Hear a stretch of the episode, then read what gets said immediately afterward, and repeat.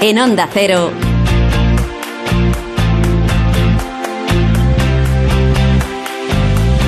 La brújula del verano.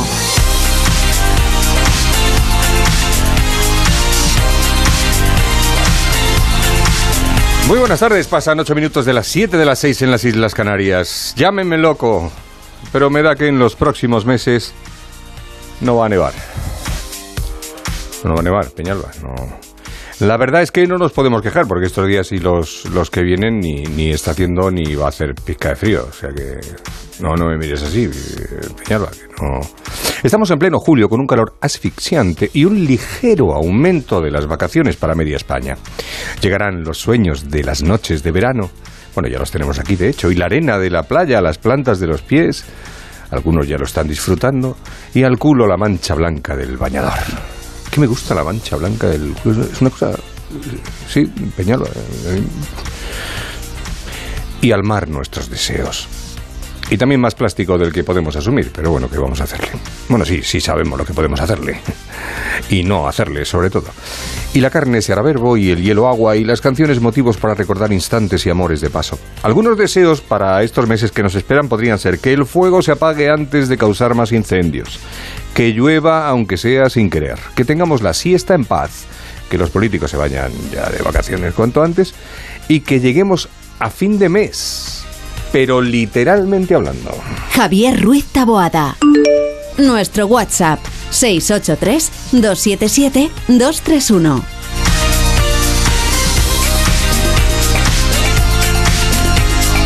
Blanca Granados, buenas tardes, ¿cómo estás? Buenas tardes, Javier. ¿No estás de acuerdo conmigo con, con, con lo de que no va a nevar? ¿O? No, estoy completamente de Pues acuerdo. por eso, por eso. Pues abunda un poco en el tiempo a- para que estos señores y estas señoras se enteren. Nada, seguimos con temperaturas muy altas en la mayor parte de la península y Mallorca. Siento decirte que no va a haber tan grandes No, ya. cambios, la verdad. Me lo imagino. Aunque se esperan algunos intervalos de nubes bajas en el noroeste peninsular, Ampurdán, Ceuta, Melilla y el norte de las Islas Canarias. Puede haber nieblas costeras en el norte de Galicia y en el oeste de Asturias, e intervalos de viento fuerte de levante en el estrecho y predominio de viento del noroeste en el Ebro. Si eres de los que huye del calor, tengo lo que necesitas para tus próximas Venga, vacaciones. pues estoy, soy todo oídos. Pues con la mínima más baja se corona Vitoria, con 14 graditos. Pamplona le sigue con 16 y Soria con 17. En cambio, Cáceres y Cádiz estarán a 27 grados y Jaén con 26 grados en las mínimas más altas. ¿En las máximas más mínimas o como se diga eso? Exacto. Y las máximas en España rara vez bajan de los 30 grados, a excepción de Melilla con 29, Santa Cruz de Tenerife con 28, Ceuta y Coruña con 27 y, sorprendiéndome mucho, Las Palmas con 24 grados. Porque te parece mucho o te parece poco. Muy poquito que sea su máxima. De máxima. Sí, para ser el mes que estamos, sí. Exacto. Es verdad, es más temperatura casi de enero o diciembre. Pero bueno, oye, chicos, un respirito hay que darles también a, los de Las Palmas. Venga. Pero bueno, y si no quieres que la chancla se te quede pegada en la carretera, cuidado con Córdoba, Badajoz y Sevilla, que tendrán máximas de 44 grados. Oh. Urense de 43 y Logroño y Toledo de 42. Pero fíjate, ¿eh? Sevilla 44, Orense, que no está precisamente en No, no, no. Andalucía, 43, Logroño, que tampoco está muy al sur, 42, y Toledo, bueno, Toledo lo de, por- es un clásico, Toledo es un clásico. Toledo tiene dos estaciones, invierno e infierno, o sea, tampoco... Exacto. ¿qué le voy a No tienes yo? escapatoria ¿Qué por le- ningún- ningún le voy a sitio, la yo verdad. no sepa? Gracias, Blanca, un saludo, hasta Nada, luego. un placer. Pues nos vamos a ir al tráfico, si te parece. Clickandboat.com, la plataforma de alquiler de barcos fácil y segura, te ofrece la información del tráfico.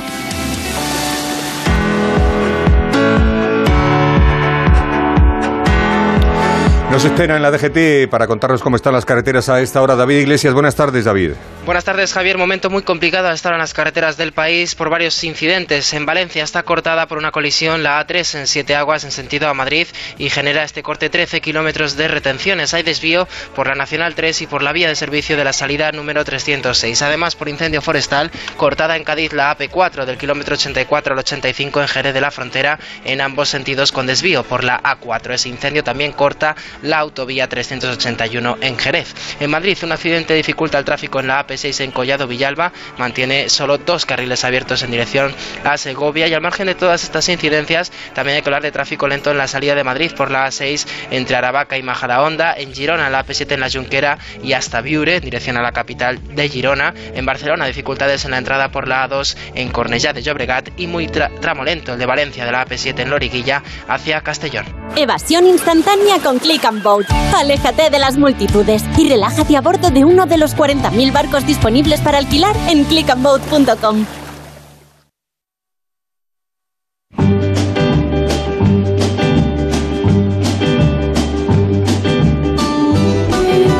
Hola Rosana Huiza, buenas tardes. Hola, ¿qué tal? Hola Yasmina López, buenas tardes. Buenas tardes. Hola Adrián Pérez, buenas tardes. Buenas tardes.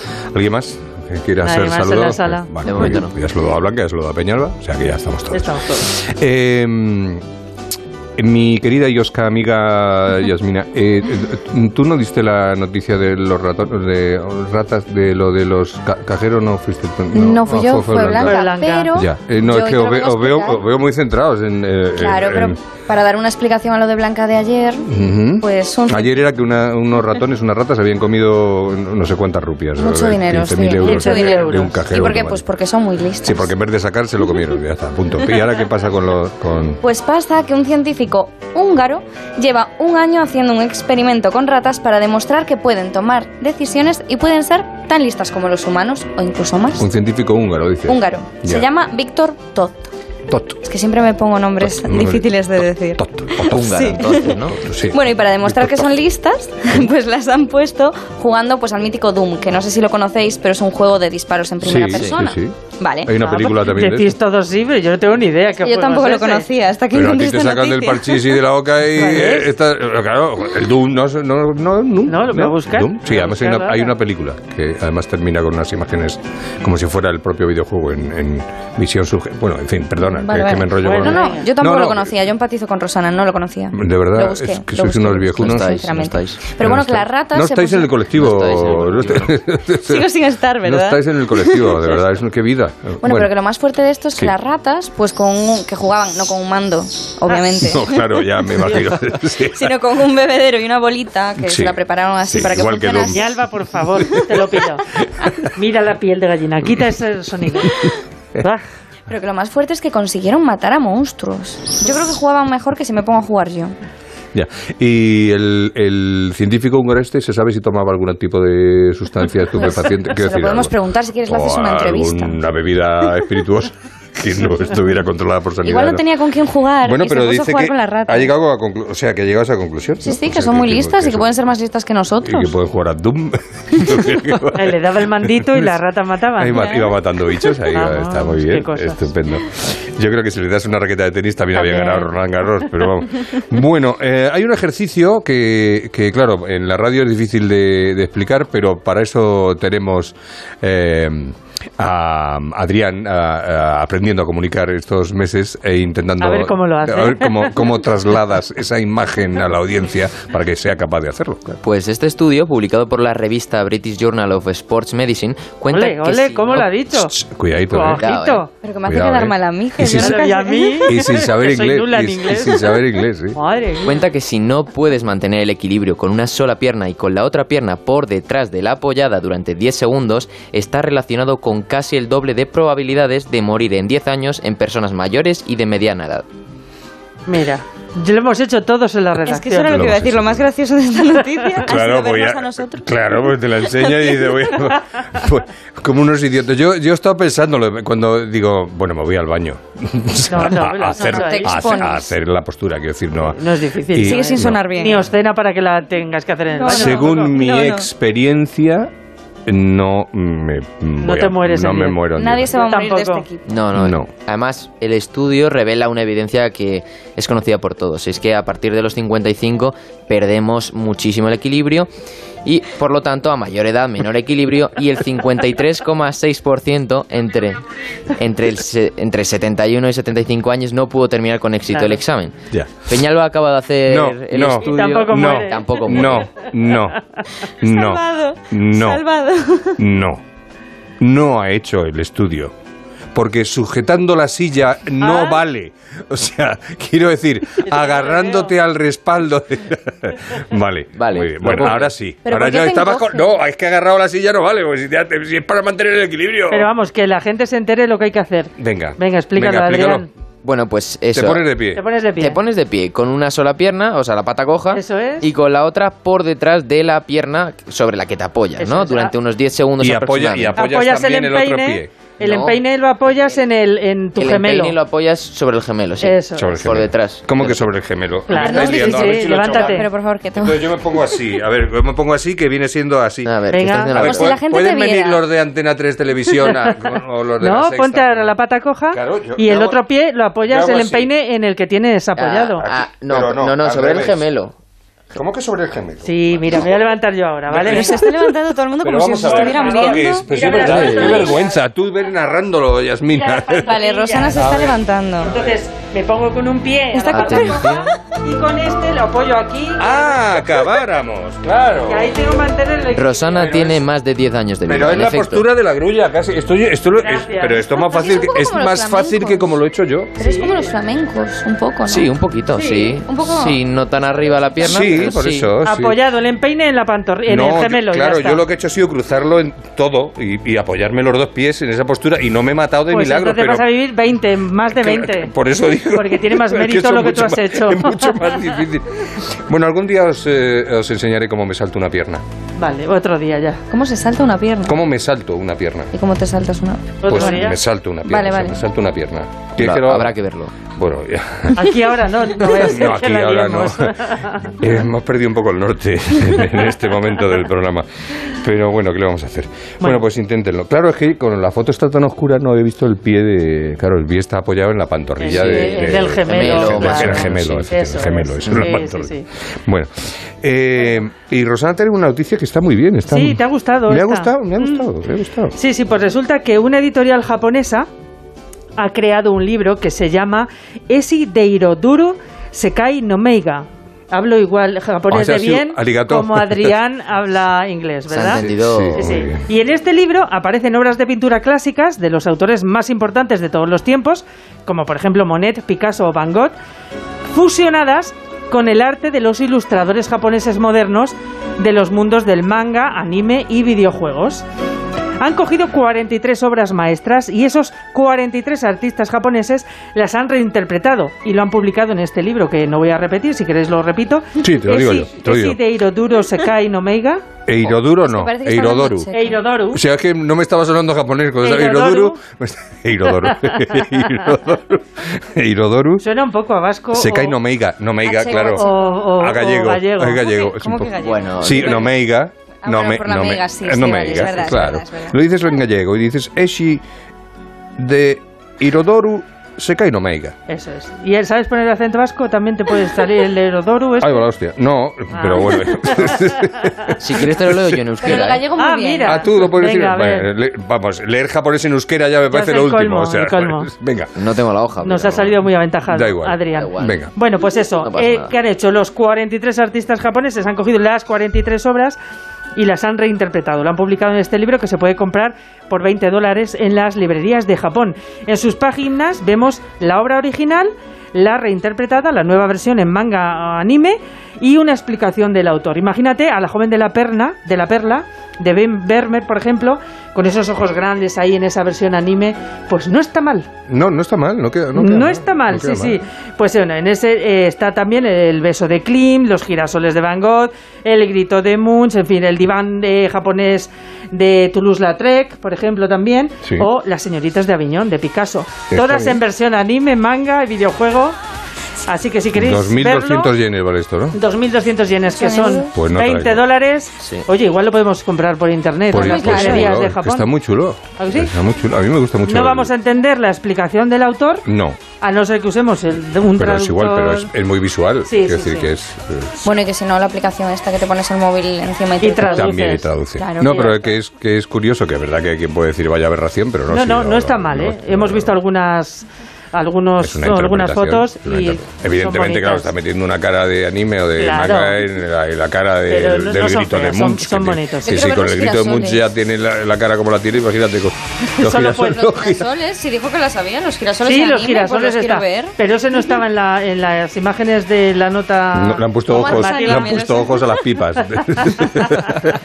Pues. Sí. No sabemos cómo sea. En fin, es horrible esto. Bien, eh, ¿ya hemos terminado? Ese- Hemos terminado. por eso suena esta canción ah, manga.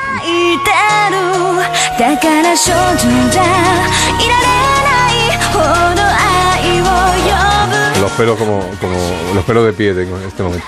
Las 7.23, 6 y 23 en Canarias, la brújula del verano. La brújula del verano. Javier Ruiz Taboada, Onda Cero. El envío de Burfaxes ahora es mucho más cómodo, rápido y económico con notificados.com. Con notificados.com envíe Burfaxes a través de Internet cómodamente desde su ordenador, con la máxima seguridad y validez legal, 10 años de plazo para acuse de recibo y testimonio notarial de certificación de contenido. Notificados.com. Burfax online postal y electrónico. ¿Qué está esperando? ¿Qué está esperando? ¿Qué está esperando? En Mercaoficina también te estamos esperando. Nuestra ilusión sois vosotros. Y por ello tenemos los mejores precios, las mejores respuestas y todas las soluciones que precisen para su oficina, tanto en muebles nuevos como reciclados. Mercaoficina, aciertos y ahorro. www.mercaoficina.es Adelgazar mientras disfrutas de tus vacaciones es posible y con un 60% de descuento. Infórmate en adelgar.es. Venga a las rebajas de Muebles a Dama. Precios insuperables con la misma calidad de siempre, en una gran variedad de estilos y modelos, con su habitual trato amable, transporte y montaje gratuitos y la mejor financiación. Todo lo bueno de Muebles a Dama, pero ahora con rebajas. En General Ricardo 190 y en la web mueblesadama.com. Muebles a dama. ¡Atención oyente! ¡Por fin ya está aquí! Vuelve la Feria del Coche de Ocasión en Ocasión Plus. La única feria en la que todos los coches tienen descuento de hasta 6.000 euros. Solo hasta fin de mes. ¡Acelera! ¡Las mejores ofertas vuelan! Ocasión Plus. 10 centros en Madrid. Localiza tu centro más cercano en ocasiónplus.com. Abierto sábados y domingos. Ana, qué mala casualidad encontrarnos precisamente en un hospital. Hola Juan. Pues sí, sí es mala coincidencia. Es por mi marido que se resbaló en la bañera y se ha dado un golpe muy fuerte en la rodilla. Vaya por Dios, nosotros ese problema ya no lo tenemos. Hace tiempo llamamos a Duchamanía y cambiamos la bañera por un plato de ducha. Hazme caso, llama a Duchamanía y evitarás este tipo de accidentes. En Madrid, Paseo del Molino 6, 91 468 4907 y duchamanía.es. Hostelero, somos Organic, la única ganadería ecológica española de Wagyu y Angus, la mejor carne del mundo. Sírvela a tus clientes, alucinarán, volverán y tu caja crecerá. Te damos un servicio amable y puntual, a buenos precios. Si pruebas Organic, solo comprarás Organic. 900-900-786, 900-900-786 o carneorganic.com. La mejor carne del mundo, Organic. Lo mejor para el calor, una buena sidra del restaurante Couzapin. Exquisitos platos en su carta de verano con la calidad de siempre y esmerado servicio. Este verano, restaurante Couzapin. Onda Cero, Madrid.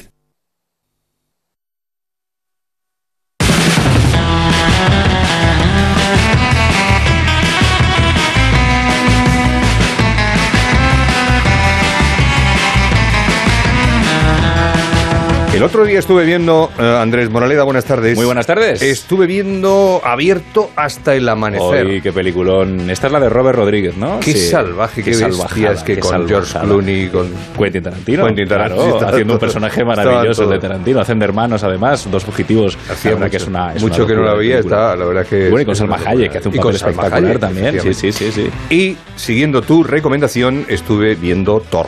¿Y qué? A ver, cuéntame, cuéntame, cuéntame. Thunder and Love, no sé A ver. Eh, a ver. Eh. Yo soy muy seguidor de Marvel y de todas sus películas, me gustan. Me gusta este nuevo giro que le ha dado Marvel al multiverso porque así puede resucitar a quien le dé la gana en donde le dé la gana y puede volver a hacer todas las películas. Eso para el negocio es maravilloso. Claro. Eh, lo que pasa es que a mí Thor me gusta como personaje, o sea, mitológicamente y, y- y también físicamente. O sea, quiero decir, vamos a ver, prefiero a Salma Hayek, pero quiero decir que en un momento dado, pues el tío está bien, vamos a... Y mm, el problema es que las películas de Thor, con esto de que lo, le juntan con los Vengadores y todo, eso, son un poco más Que infantiles. se diluye un son más poquito también el- la parte mitológica son del más personaje. sí, son más infantiles, pero visualmente es un espectáculo. Y es una delicia de película. Al final, Sí, estas sí, películas para ir al cine, echar ahí. Bueno, iba a decir, echar un ratillo, no, se No, echa un buen rato, porque estas son películas sí. largas, ¿eh? Con los anuncios No, te tiras ahí dos horas y pico largas en el cine. Pero También estuve el fin de semana anterior viendo otra que recomendaste. Estoy ¿La de los Minions? que voy- no, los Minions Ah. no, otra- no. No me acuerdo cuál era, o el anterior. Estoy yendo mucho al cine ahora que lo estoy. Y Gracias a mí. Gracias a ti. Gracias a ti. Evidentemente, para eso me invitaste a hacer Bueno, y, esta, y- esta y- sección. y este fin de semana, eh, ya que hoy estamos de, de Día del Espectador aquí en, en la brújula del, del verano, este fin de semana, así de todo lo que se estrena, que Pues mira, este fin de semana llega a las carteleras ¿Mm? la película que lleva salvando el cine español durante ya unos cuantos años, que es Padre, no hay más que uno, tres. ¿Dani? Hay que llamar antes de entrar. ¿Qué estabais haciendo? Durmiendo. ¿Uno encima del otro? Si os gusta dormir así, poned literas como nosotros. ¡Feliz Navidad a todos! Para Nochebuena somos los seis niños, nosotros dos, mi suegra, mi padre, Carmen, Paco. ¿Pero qué pasa, sogro? Oye, que no tengo papel, ¿me puedes traer? Este año tenemos hasta caganet. ¿Papá?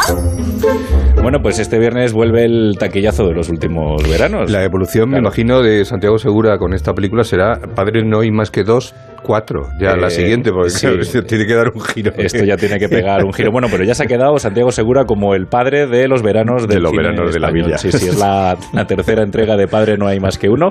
En esta ocasión, como hemos escuchado, con una aventura paterno-filial en este caso muy navideña, y es que se juntan los padres, los niños, los abuelos, los suegros, el novio de la niña que ya no es novio, es decir, eh, Santiago Segura, Tony Acosta, Leo Harlem, Carlos Iglesias, Silvia Abril, Loles León, bueno, y muchos más, todos juntos y revueltos en esto que a mí me hace mucha gracia, que es una película navideña En verano. que se estrena en plena hora de calor aquí en, en veranito. Eh, bueno, Sí, la verdad es que esto choca, curioso, la es- verdad es que choca porque vas ahí, está viendo nieve y está viendo arbolitos. Pero y- fíjate, es que esto no es Luces. la primera vez que ha ocurrido en la historia del cine, que una peli que es navideña total se haya estrenado en una época que no sea especialmente navideña. Sí, sí, sí, sí. Esto, esto ocurre de vez en cuando. Por eso... Al revés, menos.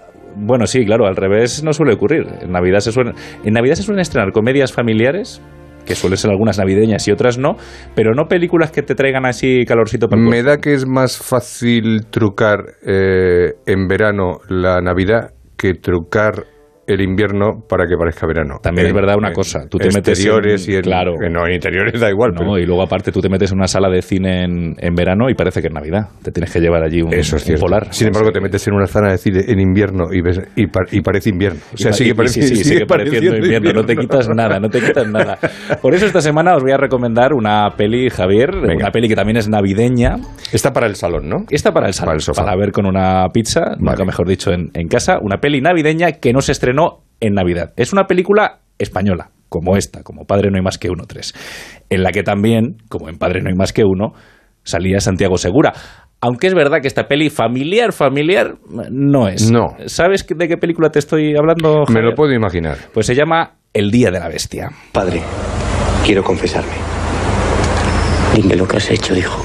Nada, padre. No he pecado, pero voy a pecar. Voy a hacer todo el mal que pueda.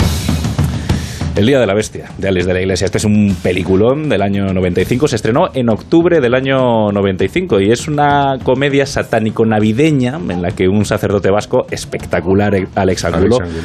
viaja a Madrid para encontrar al anticristo, que según él, pues nacerá en Madrid el 25 de diciembre del año 95. Y claro, para encontrarlo recurre a la ayuda de un tipo un tanto peculiar que se llama José María, que es eh, un dependiente de una tienda de heavy metal interpretado por el gran Santiago Segura. José María, tengo una misión. ¿Se va de misiones? No, no, no, no. Que tengo una misión que cumplir. Una cosa que tengo que hacer en la ciudad yo mismo. Tú eres satánico, ¿verdad? Sí, señor. Y de Carabanchel. Satánico de Carabanchel, Que se- decía. que se va de misión, misión se el va de padre. misión, de una misión. Bueno, pues esa misión era encontrar al, al anticristo y ese es el argumento del Día de la Bestia, que fue el trampolín a la fama de, de de Santiago Segura, Segura. sí. Efectivamente, ya había hecho alguna cosilla en el mundo, bueno, venía del mundo de los cortos, ya había ganado algún, algún premio por sus cortometrajes y ya había hecho alguna película como actor, por ejemplo, una también de Alex de la Iglesia, dirigida por Alex de la Iglesia, que es Acción Mutante, unos años, unos años antes. Lo que pasa es que en este caso, en, en el Día de la Bestia, ya hace por fin un papel con, con entidad, con, con recorrido, y fue el trampolín a la fama de, de Santiago Segura, no solo en España, donde ganó el Goya Mejor Actor Revelación, la película ganó otros seis, eh, bueno, en seis en total, seis premios Goya, entre ellos también el de Mejor Director para, para Por eso, de la no, por eso no se lo han vuelto a dar, por muy taquilleras que sean sus películas. Porque ya, ya deben pensar, ya le dimos uno como Bueno, pero fíjate una cosa, yo creo que en Torrente, bueno, en Torrente le dieron varios premios a, a la película, pero fíjate que la, la interpretación de Torrente también era una interpretación de Goya, por mucha repulsa que te pueda Sí, causar sí, el, sí, el no- personaje. no ver, bueno, claro. y digo que no solo fue el trampolín a la fama nacional de Santiago Segura, sino internacional, porque se dice, se cuenta, se rumorea que Wesley Snipes, este actor de acción de los años 80 y 90, que era Blade, el, vampiro que El vampiro, vampiros en estas películas de acción estadounidenses, durante un vuelo le pusieron en las pantallitas del avión eh, el Día de la Bestia. Y el tipo se quedó flipado con Alex de la Iglesia. Bueno, con, Con- Alex de la Iglesia y con la- San- y con con Santiago- Santiago Segura, Santiago con el papel de, de Santiago Segura. Y entonces le dijo a Guillermo del Toro, que dirigía la segunda entrega, le dijo, yo quiero a este tipo en la, en la película. Claro, ahí nació una bonita amistad entre Guillermo del Toro y Santiago Segura, que le catapultó a la fama también en Estados Unidos al, al actor y director español. Hizo más películas con, con Del Toro, después de Blade 2, también hizo, por ejemplo, Hellboy, hizo eh, Pacific Rim también, Sí. recuerdo que hizo algunas incursiones más. Es más, el mismo año en el que hizo Santiago Segura El Día de la Bestia, también dio un salto a las Américas, cruzó el charco para hacer Too Much con Fernando Trueba, también en, en Estados Unidos, con Antonio O sea tiene, su, tiene, Sí, su, sí, tiene- tiene su trayectoria que a veces, a veces olvidamos. Pero... Claro, a veces olvidamos. Y bueno, Bueno, porque se lo comió un poco Torrente. O sea, Claro, es que tres años después del Día de la Bestia ya hizo Torrente y ya se convirtió, pues eso, en el tipo que Sí, hacía Torrente. Cinco, ¿no?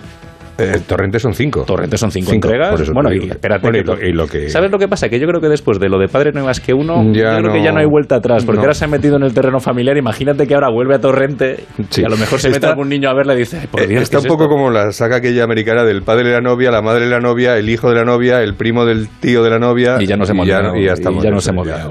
Pues lo que te decía, Javier, que tres años después del Día de la Bestia, Segura hizo Torrente, se consagró, pero todo comenzó con esta película navideña que no se estrenó en Navidad, el Día de la Bestia.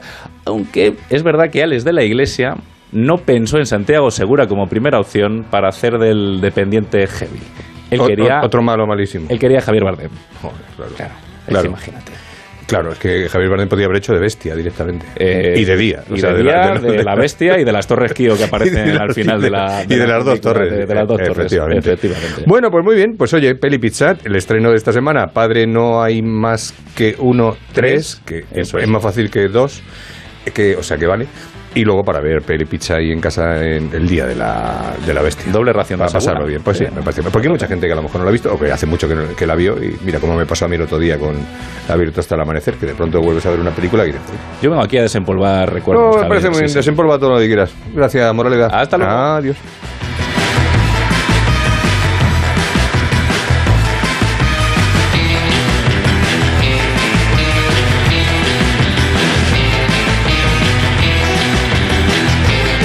En Onda Cero, la brújula del verano.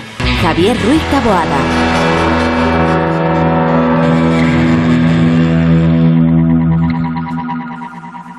on a warm summer's evening on a train bound for nowhere.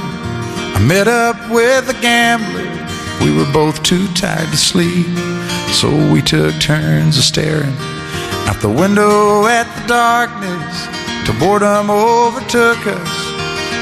He began to speak.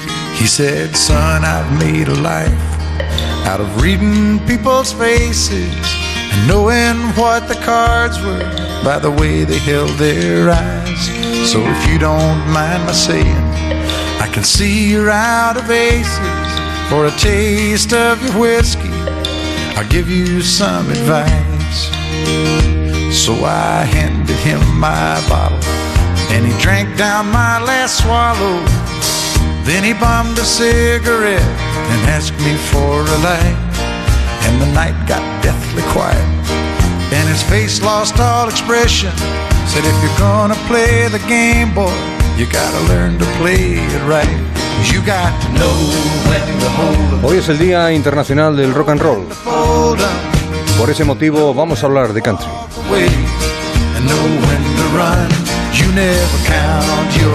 Porque este programa es así. Si no, sería otro. Y yo no sería yo.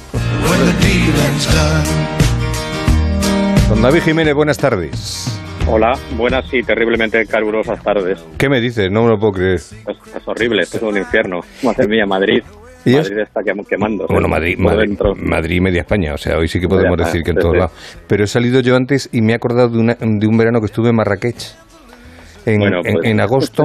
Entonces no digo nada, entonces no digo Y- nada. me no, no, es que lo, lo mismo, en mitad del desierto, o sea, una cosa impresionante, 46, 47, 48 grados, y tenemos 42, me parece, por ahí. Bueno, dentro de los coches el microondas, pero es increíble. ¿Y cómo lo vais a hacer? Porque esto es ahora, ¿no? El festival Huercasa Country Festival. Nosotros tenemos la suerte, Sí, sí, tenemos la suerte de que estamos en un entorno privilegiado que es la, la Sierra de Ayllón, de Enriaza, Segovia, que hace bastante más fresquito que aquí en Madrid. bueno, eso sí verdad. Estamos por lo menos 5 o 6 grados por debajo. Y por la noche, una por la noche refresca. Ah, bueno, vale. Eso me, me tranquiliza. Bueno, eh, ¿por qué hablamos de este Huercasa Country Festival en el Día del Rock and Roll? Pues porque sí, porque nos da la gana. Es el 16 y 17 de julio, ¿verdad? Efectivamente, este sábado y domingo. Y se ha convertido en el único festival de country de España y parte del extranjero, ¿no? Pues yo diría que de España seguro. En el extranjero hay Sí, varios alguno por ahí sueltos en Francia, Inglaterra, Alemania, pero aquí directamente dedicado al country y sus aledaños, como nosotros lo solemos denominar, es prácticamente el único. Hay otros festivales que tienen alguna artista de country, pero nosotros somos el único que tenemos la programación completa. Si dices aledaños porque tenéis folk, tenéis bluegrass, eh, tenéis eh, honky tonk. Sí, Southern Rock, un poquito todo. poco de Digamos que, el, que el, el country es el gran río y los otros son los afluentes que le llevan. Entonces, nosotros utilizamos varios de los afluentes del country. ¿Y el country en España? Pues mira, tiene bastantes seguidores porque nosotros metemos cerca de 5.000 personas todas las ediciones y luego también hay muchos más grupos de los que pensábamos que son muy cercanos a los sonidos del, del rock americano o el rock de raíces o country, como lo queráis llamar. Sí, no, la verdad es que, hay, a ver, aficionados a la música country, la música country además eh, entra muy bien, pero muy Sí. bien, quiero decir que, porque sabemos que es country, pero que nos podría valer cualquier otro ritmo, porque las canciones son magníficas, la mayoría, ¿no? Sí, y bailables. Y muy Pues bailable. hacemos nosotros nuestros eh, country line dance, damos clases ahí para que la gente se anime a, a apuntarse y a, a aprender un poco del baile típico americano. Ya. ¿Y cómo surgió la idea? Pues esto es eh, la mente pensante de Félix Moracho, que es el, el dueño de Huercaza, que es una empresa de quinta gama de productos agrícolas y bueno, derivó toda su pasión por el country y la música de raíces en crear el festival y en desarrollarlo durante todos estos años y bueno, pidió nuestra ayuda para llevar toda la parte artística y de producción técnica y desde entonces pues aquí estamos involucrados en nuestra que va a ser séptima edición tras los dos años de, de paro forzoso por temas de pues, todos conocemos de la pandemia. ¿Y solo se escucha y se baila o también se come y se bebe? Se come, se bebe, se baila, Me refiero, se ríe, me, me refiero a la, a la gastronomía en torno al country, claro. imagino Sí, que, claro. lógicamente. Nosotros tenemos bueno muchos eh, productores de todo, de todo tipo, de la huerta, veganos, pero también, lógicamente, pues, típicas hamburguesas, cerritos, etcétera, etcétera. Maíz. Es- es- efectivamente, el maíz súper importante. Claro. Si no hay maíz, no vamos. si no hay maíz, no hay festi. No hay, no hay festival. ¿Cómo es el entorno del festival? Cuéntanos un poco, ¿qué hacéis? ¿Cómo, cómo se decora? ¿Cómo se organiza? ¿Cómo se...? Pues nosotros intentamos sobre todo que sea un entorno muy cómodo para la gente, con, con una capacidad aforada para que todo el mundo se pueda mover tranquilamente. Por eso intentamos subir un poco de- del concepto que se entiende aquí en España de macrofestival. ¿no? Nosotros tenemos el, campo de fútbol de Riaza, de césped, eh, con la sierra justo a nuestras espaldas, la estación de la Pinilla, y lo que pretendemos es que la gente venga a pasar el día y un buen rato al festival, a reírse con los amigos, disfrutar de buena música, descubrir nuevos grupos, que también es una faceta importante a la que damos muchísima importancia y bueno, pues ya que hemos estado pasando un par de años muy duros para todos, pues intentar sacarnos la espinita y, y disfrutar de la vida un poco. Ujú. ¿Qué, ¿El cartel de este, de este año?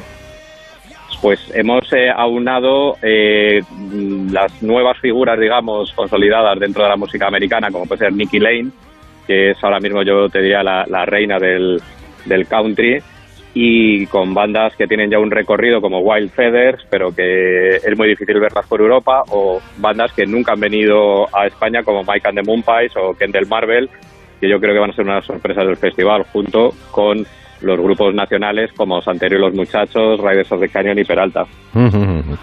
¿Y estos grupos vienen exprofeso o ya aprovechan para hacer una gira por...?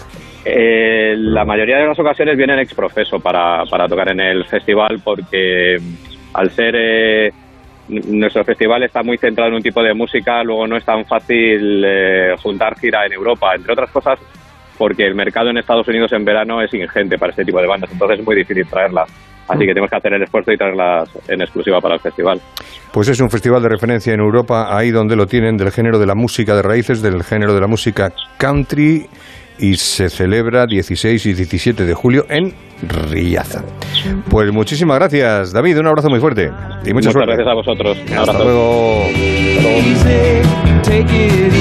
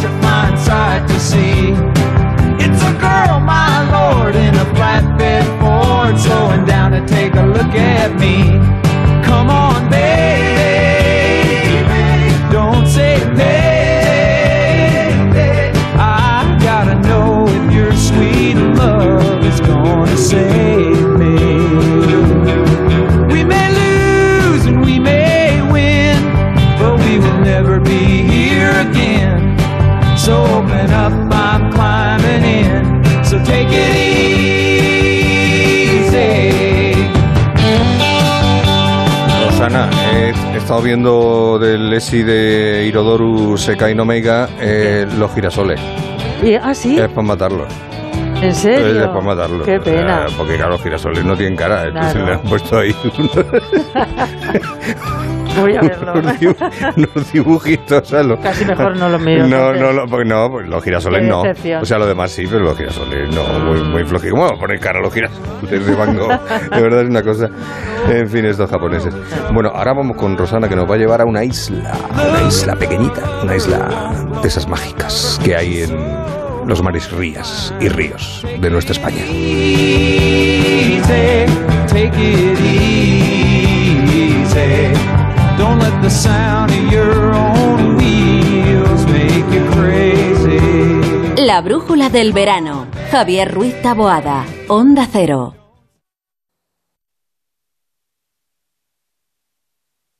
Ah, perdonen, el anuncio de Dormitorum. Es que me he echado un momentito para probar el colchón y me he quedado dormido. ¡Qué maravilla! Dormitorum, gente despierta. Cuando Iberdeco Humedades entra en tu hogar, la humedad sale para siempre. Trabajos garantizados. Solicita un diagnóstico gratuito en iberdecohumedades.es.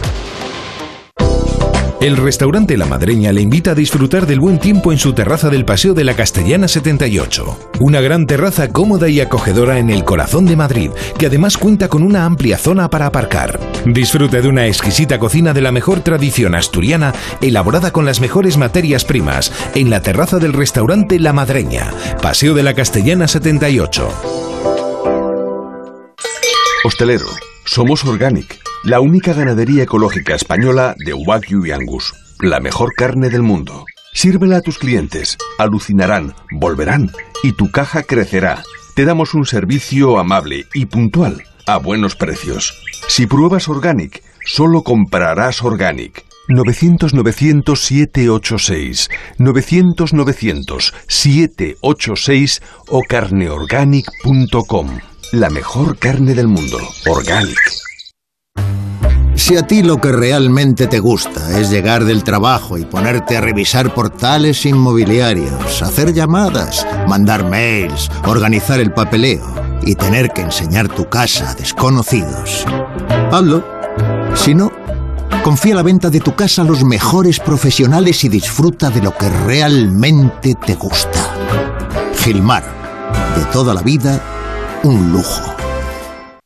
¡Atención oyente! ¡Por fin ya está aquí! Vuelve la feria del coche de ocasión en Ocasión Plus. La única feria en la que todos los coches tienen descuento de hasta 6.000 euros. Solo hasta fin de mes. ¡Acelera! ¡Las mejores ofertas vuelan! Ocasión Plus. 10 centros en Madrid. Localiza tu centro más cercano en ocasiónplus.com. Abierto sábados y domingos.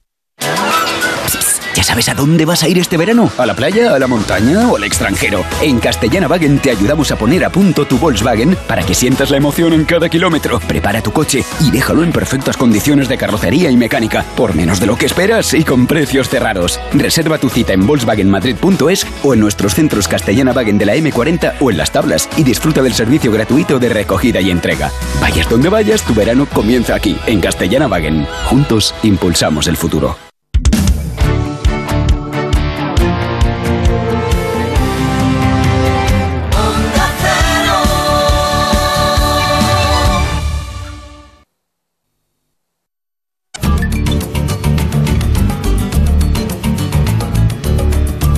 En Onda Cero, la brújula del verano. Javier Ruiz Taboada.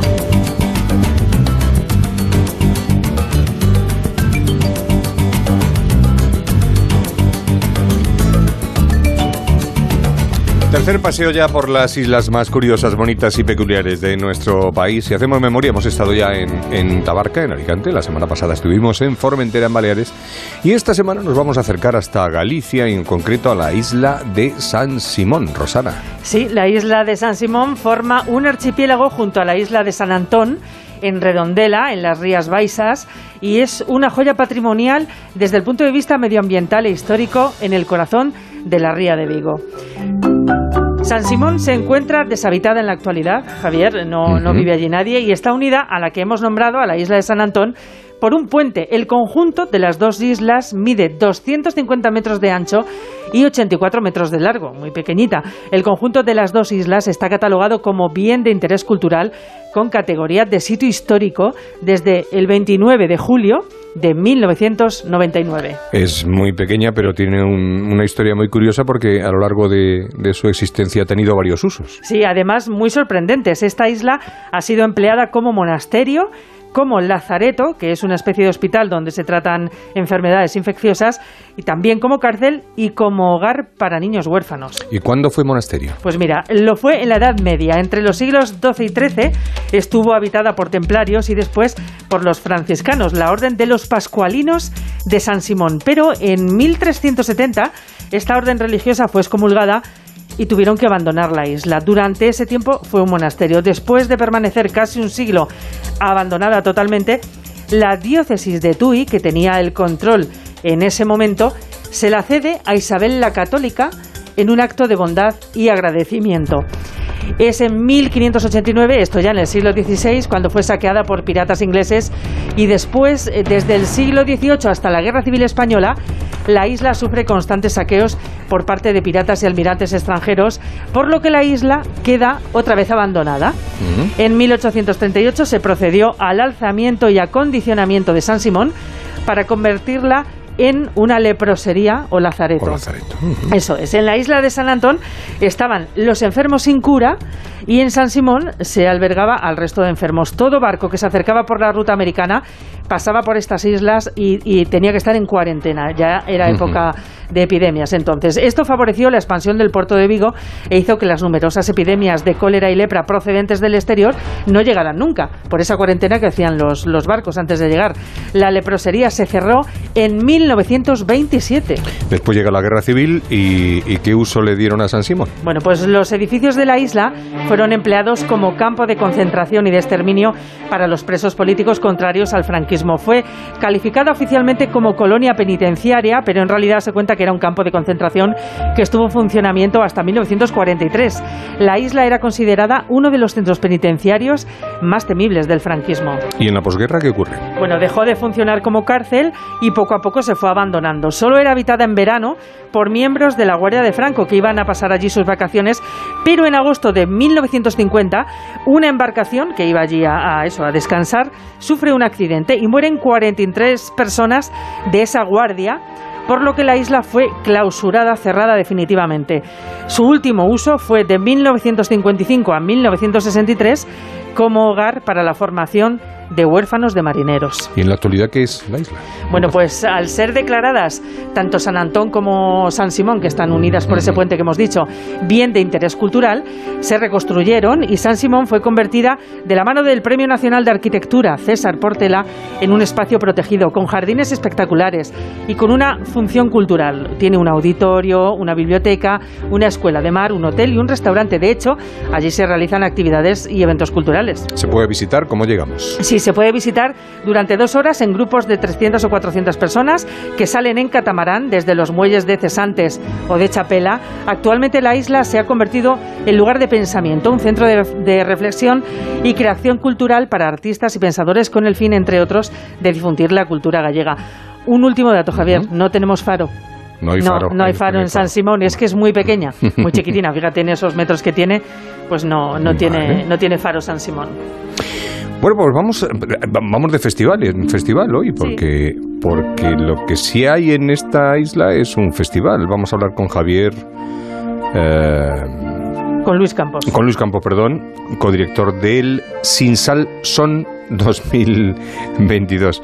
Eh, Luis Campos, buenas tardes. Hola, ¿qué tal? Buenas tardes. ¿Qué tal, Luis? ¿Cómo andamos? Pues muy bien, muy bien. Sin sal, sin sal son. Sin sal son Estrella Galicia. Es el, Sin sal el- Estrella el- Galicia, El ¿no? nombre, sí. Bueno, la, El ce- nombre la cerveza que no falte. ¿no? Exacto. bueno, es otro atractivo turístico que ofrece San Simón, este festival que se celebra justo ahora, en el mes de julio, ¿no? Pues sí, nada. Eh, en dos, En nada. eh, en diez días eh, arrancamos lo que es la, el vigésimo aniversario del festival y lo hacemos en, en esta isla maravillosa que también habéis escrito con esa historia que os felicito, la verdad, por, No, lo- tiene que por lo estar- que habéis comentado. Yo- lo- yo no lo me- habéis hecho muy bien. No me acuerdo de la... porque he estado muchas veces en, en Galicia, pero no me acuerdo ahora mismo de la... ¿De dónde está? De dónde está. Eh, Pues se, se ve muy bien en el puente de Rande. Cuando pasas el puente de Rande o cuando vienes en avión, es una islita que está ahí justo al final del área de Vigo. Se ve muy bien y. Es preciosa, y, ahora- y a partir de ahora, seguramente que te vas a dar Claro. cuenta. Ahí No, no, claro, claro. No, pero pues eso, porque además siempre que piensas en Galicia, en islas eh, pequeñas, que lo hablamos, ¿no? Pues Sí, habla- sí, hablas sí. de las OMS, de, De las de las claro, lógicamente, ¿no? Pero Este está al final de la ría. esta está al final justo de... Bueno, ¿y en qué consiste el festival? Bueno, pues el festival es, eh, como te digo, cumplimos este año el 20 aniversario. En estos 20 años, pues hemos eh, estado en diferentes espacios, en, tanto en la comunidad gallega como fuera de la comunidad gallega. Y desde hace 11 años, pues descubrimos, bueno, conocíamos la existencia evidentemente de San Simón, pero descubrimos la posibilidad, eh, o tuvimos la posibilidad de, de poder realizar uno de los eventos en, en- en esa isla, en San Simón, San Antón. Y desde entonces, eh, digamos que el festival mm, dejó de, de ser itinerante para eh, establecerse en esa, ese maravilloso entorno que es la isla. ¿no? Y, y- y desde entonces, pues bueno, eh, como te digo, llevamos 11 años celebrando el festival en la isla. eh, con este bueno con los dos últimos años que, que no se pudo bueno el año pasado sí pudimos hacerlo pero el anterior no debido a la covid pero pero desde entonces bueno pues realizamos ahí un, un evento pequeñito ¿no? Claro, es un evento para 800 personas Claro. por- debido a la capacidad Claro. que tiene el espacio Claro. y eso Hay que ir en barco, si es que lo tiene todo, o sea, es una cosa... Y además, a más a más, que dicen los catalanes, a mes a mes, eh, el cartel es secreto. Pues sí, eso fue desde hace die- bueno nueve años la primera edición, pues de- de- dijimos quién, quién iba a tocar, pero a partir de la segunda edición nos pareció una muy buena idea, teniendo una, un cabeza de cartel como es el de la, el de la propia isla, el, el no anunciar qué grupos iban a venir a tocar. Entonces, como tú bien, bien has dicho, evidentemente tenemos que venir en barco, Claro. 800 personas que vienen en barco, con tres diferentes barcos que durante, bueno, salen desde Vigo y desde el puerto de Meirande. Y eh, cuando llegan a la isla es cuando cada día que llegan a la isla los asistentes pues descubren el cartel eh, lo que les tenemos preparados. y, y bueno, entonces la verdad que... La verdad es que solamente por ir a la isla y por el paseo en barco y por estar allí, de, de- de lo que me echen, ¿no? Dice, la gente dice que más da. No, pero bueno, siempre la calidad está garantizada, ¿no? Sí, a ver, eh, claro, eh, eso fue una decisión que después de llevar 10 años, 11 años pues realizando el festival, digamos que eh, la gente ya, bueno, eh, confiaba un poco en nuestro criterio eh, y, y se aventuraba a acercarse a un, a un evento, bueno, pues peculiar, un espacio fantástico, súper bonito, natural, con mucha historia, como habéis comentado, y, y lo que intentamos es, bueno, pues aportar, eh, no sé, algo nuevo, diferente, diversidad, eh, pues eso, para, para poner también en valor la isla y toda su historia. Pues muchísimas gracias, Luis Campos, y mucha suerte este año Nada, con el gracias, festival. Un abrazo muy Venga. fuerte. Buenas tardes. Adiós, hasta luego. In Spain we call it soledad. Rigoberta, Sí, es que estuvo el año pasado. Era una de las artistas secretas. misteriosas secretas del cartel del Sinsal. Rigoberta Bandini. Que por cierto ha anunciado que se retira. En Bueno. cuanto acabe la gira que tiene para el 2023, deja la música. Se ha Bueno. la mujer. Ella sabrá. Eso es. Nuevas cosas.